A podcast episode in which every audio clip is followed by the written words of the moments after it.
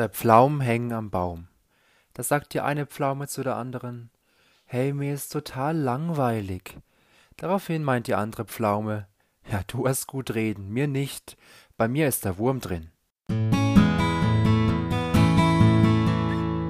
Liebe Hörerinnen und Hörer, mit der Langeweile, das ist so eine Sache. Für die meisten Menschen gibt es nichts Schlimmeres als einen Moment mal, dass nichts läuft oder es einfach keine Ablenkung gibt. Ich ertappe mich oft dabei, dass ich einmal mehr aufs Smartphone schaue, während ich zum Beispiel im Zug sitze, ob vielleicht nicht doch noch eine neue Nachricht gekommen ist. Einfach da sitzen, nichts tun, die Zeit zu genießen, das fällt uns ganz schön schwer. Der Philosoph Friedrich Nietzsche hat es einmal so ausgedrückt. Ist das Leben nicht hundertmal zu kurz, sich in ihm zu langweilen? Und was für die Menschen vor 150 Jahren schon galt, das gilt für uns heutzutage noch viel mehr. Wer sich langweilt, der tut einfach nichts Sinnvolles, sondern im Gegenteil, er verplempert seine Zeit. Langeweile ist für viele Menschen etwas Negatives. Und wenn ich an Langeweile denke, dann denke ich oft an die verregneten, langweiligen Sonntagnachmittage in meiner Kindheit.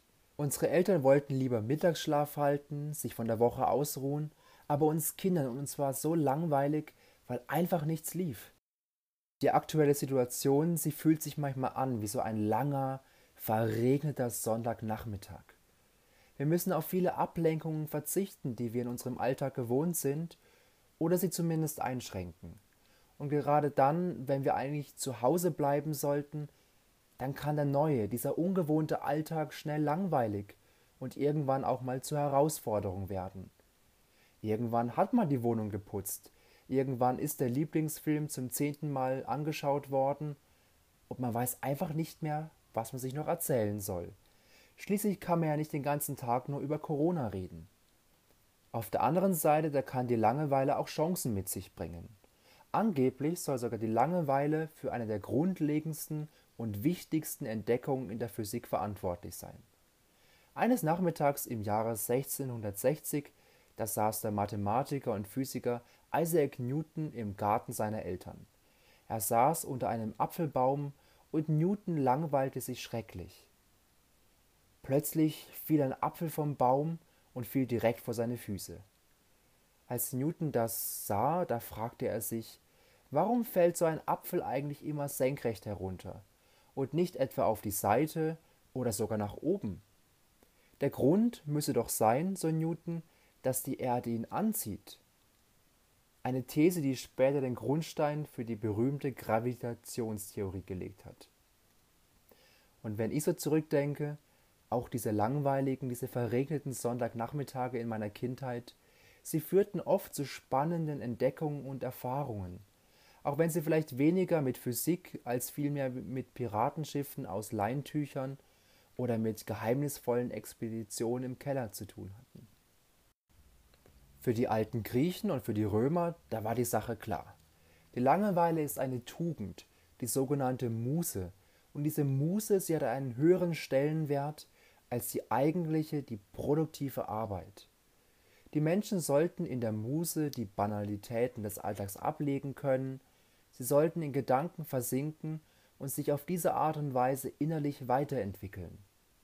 Erst später, dann im Mittelalter, da bekam die Langeweile bzw. die Muse einen schlechten Ruf. Müßiggang ist aller Laster Anfang. Diese Auffassung vertrat die Kirche im Mittelalter. Aber stimmt das so wirklich? Kann Langeweile nicht auch eine Quelle für Kreativität und für neue Gedanken sein? Wenn wir in die Bibel zum Thema Langeweile schauen, dann finden wir das Wort Langeweile als solches nicht. Das liegt sicherlich daran, dass die Menschen zur Zeit der Bibel einfach den Luxus nicht hatten, nichts tun zu müssen.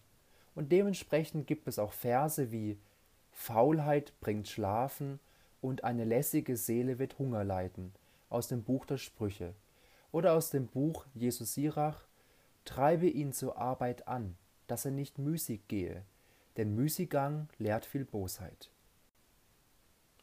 Wenn wir genauer hinsehen, dann meint die Bibel hier eher das Nichtstun, obwohl eigentlich Arbeit da wäre. Oder anders ausgedrückt, Faulheit. Langeweile im Sinne von Muße wird dagegen eher positiv bewertet. Da geht Gott mit gutem Beispiel selbst voran, indem er sich am siebten Tag der Schöpfung von der Arbeit ausruht. Da gibt es die Geschichte von Maria und Martha, den beiden Schwestern, bei denen Jesus zu Besuch ist. Während Maria zu den Füßen von Jesus sitzt, ihm zuhört, erledigt ihre Schwester Martha hektisch die Arbeit. Martha beschwert sich bei Jesus und fragt, warum soll Maria mir nicht helfen? Aber Jesus lobt Maria, die sich einfach ausruht und ihm zuhört. Und auch wir, wenn wir uns regelmäßig eine Pause gönnen, auch wenn es sich vielleicht in dieser Situation eher als Zwangspause anfühlt, es kann zur Chance für unser Leben werden. Wann haben wir im Alltag sonst einmal die Zeit, die Gedanken freizulassen, ohne dass am Ende etwas dabei herauskommen muss?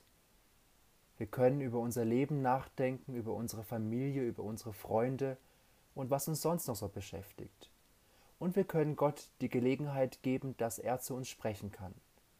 Oft geht seine Stimme zwischen dem alltäglichen Eindrücken und den Aufgaben, die wir den ganzen Tag über haben, unter. Und im besten Fall, da kann die Langeweile zu einer spannenden, zu einer eindrücklichen, zu einer inspirierten Auszeit werden, die alles andere als langweilig ist.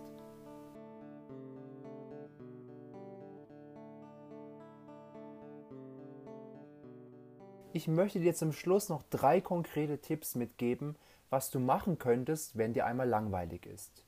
Der erste Tipp, nimm dir ein Buch aus dem Regal, das du schon immer mal lesen wolltest, aber noch nie dazu gekommen bist.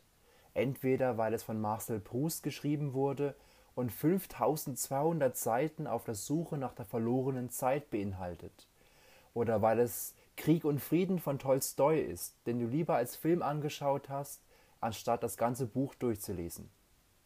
Und am besten du startest am Vormittag, denn am Vormittag, da ist deine Aufmerksamkeit meist besser als am Nachmittag oder am Abend. Der zweite Tipp, mach etwas Kreatives oder lerne etwas Neues.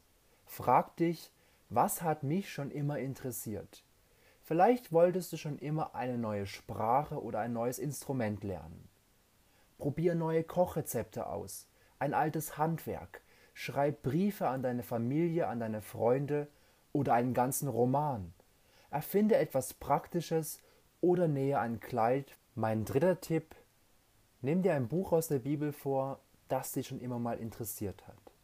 Und falls du jetzt nicht genau weißt, mit welchem Buch soll ich jetzt anfangen, am besten du beginnst jeweils am Anfang, im Alten Testament mit der Schöpfungsgeschichte oder im Neuen Testament mit dem Matthäusevangelium. Und ich bin mir sicher, dass du beim Bibellesen neue Entdeckungen machen wirst. Entdeckungen, die dir Hoffnung und Kraft für dein Leben geben. In der Bibel erfahren wir viel über Gott und über das Leben mit Jesus. Und dieses Leben, es ist alles andere als langweilig.